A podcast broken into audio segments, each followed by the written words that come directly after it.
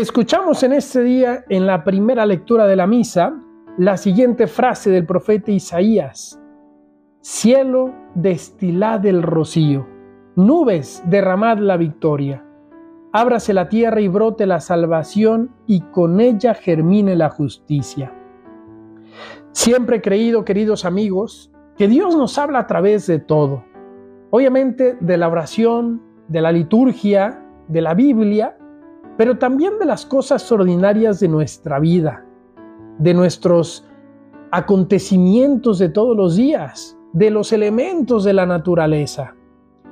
Esta lectura, este versículo que les leí, habla del rocío. Cielos, destilad el rocío. ¿Cuántas veces al despertar, al salir temprano de nuestras casas, vemos el rocío del amanecer, vemos ese césped que parece mojado, esas calles que parece que hubieran recibido la lluvia y sin embargo no llovió, hubo simplemente rocío, la tierra está mojada. Lo vemos también a veces en los vidrios de nuestros automóviles. Y a veces es tal el rocío que nos preguntamos si llovió en la noche. Y no, no llovió. Simplemente fue un rocío que fue cayendo sutilmente. No sentimos nada pero ahí estuvo el rocío empapando el jardín, empapando el piso.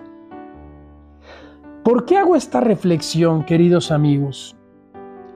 En nuestra vida muchas veces nos sucede algo similar. Pareciera que no está cayendo el amor de Dios en nuestra alma. Pareciera que Dios se ha alejado. No lo sentimos, pero ahí está de forma muy sutil, a veces como un simple rocío. Incluso en las noches más oscuras, más frías de nuestra alma, de nuestro corazón, el amor de Dios va cayendo como rocío que refresca y moja nuestros corazones que muchas veces están endurecidos y secos. Es como cuando cae la nieve, no se escucha, pero basta con ver a través de la ventana Basta con desempañar los cristales de nuestra visión y nos damos cuenta de que el césped está blanco, de que el amor de Dios no ha dejado de llover, de caer, de nevar en el jardín de nuestras vidas.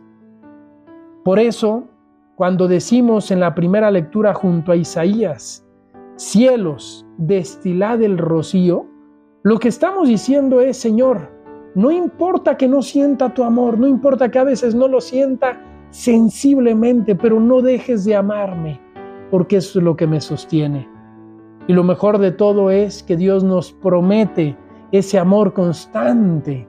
A veces sí, lo vamos a sentir como una lluvia fuerte, pero muchas otras veces lo vamos simplemente a ver a través de la fe porque será como un rocío sutil. Queridos amigos, Navidad muchas veces va a ser un rocío sencillo, sutil, silencioso, pero siempre será la presencia de Dios en nuestra vida que irá mojando nuestra alma y nuestro corazón. Pidamos a Dios unos ojos capaces de ver ese rocío del amor de Él en nuestras vidas. Y les mando mi bendición en el nombre del Padre y del Hijo y del Espíritu Santo. Amén.